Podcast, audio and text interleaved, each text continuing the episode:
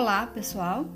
Eu sou a professora Luciana Barros, do curso de Letras do Instituto de Estudos do Xingu, Unifespa. Hoje, no podcast Escritoras Paraenses, começaremos a apresentar para vocês alguns episódios da memória da escritora Eneida de Moraes, registrados na coletânea de crônicas Aruanda. Então, vamos começar conhecendo um pouquinho da crônica Promessa em Azul e Branco, a primeira crônica do livro.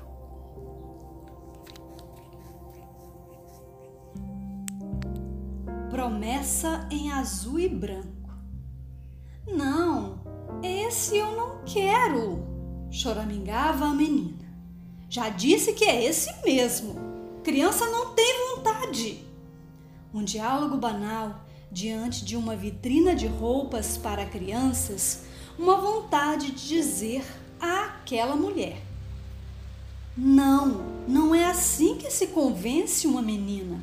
Quando aprenderão os adultos a falar com os pequeninos?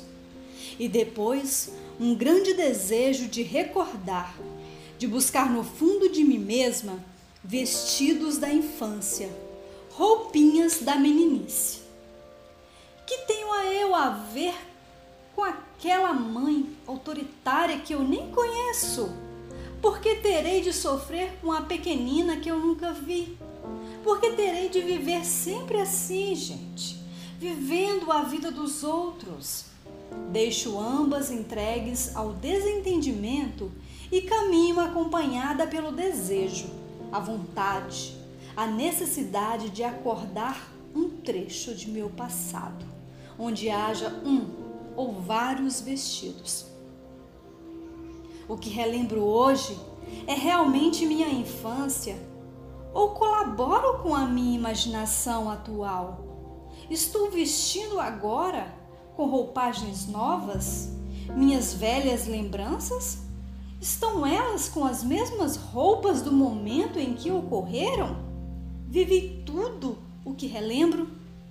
Aquele diálogo tão banal provocou em mim desejo de reviver um trecho do meu passado. Foi uma promessa. Seu pai andou mal, muito mal, quase morria, e sua avó fez uma promessa a Nossa Senhora de Nazaré: se ele sarasse, se vivesse, você, que acabava de nascer, vestiria até os 15 anos somente vestidos azul claros e brancos. Até os 15 anos? Então quer dizer que vou ficar assim, diferente de todas as meninas até ficar velha? Menina criada sem medo, me ensinaram muito cedo que chorar é uma covardia. E além do ensinamento, havia um soneto do meu avô dizendo: Porque um soldado não chora, venham os maltratos embora, seu peito dilacerar.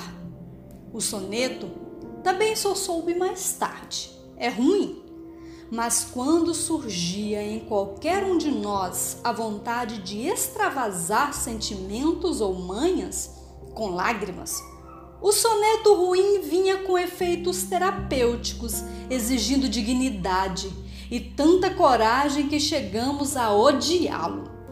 Para não ouvi-lo, engolíamos lágrimas, nunca chorávamos, nunca choramos. Antes da lágrima nascer, é claro, nós mesmos começávamos a repetir: porque um soldado não chora. Coitado desse avô. Parece que em toda a sua vida fez só esse soneto. E um soneto só é muito pouco para um avô tão importante.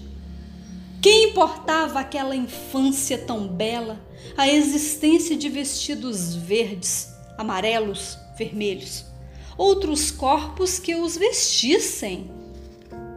Para que sofrer?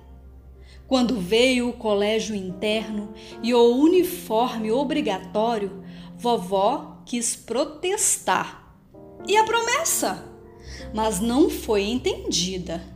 ninguém pensaria em impor condições a um colégio respeitável com seus regulamentos próprios. Ah, talvez não tenham sido precisamente essas as palavras. O tom, sim.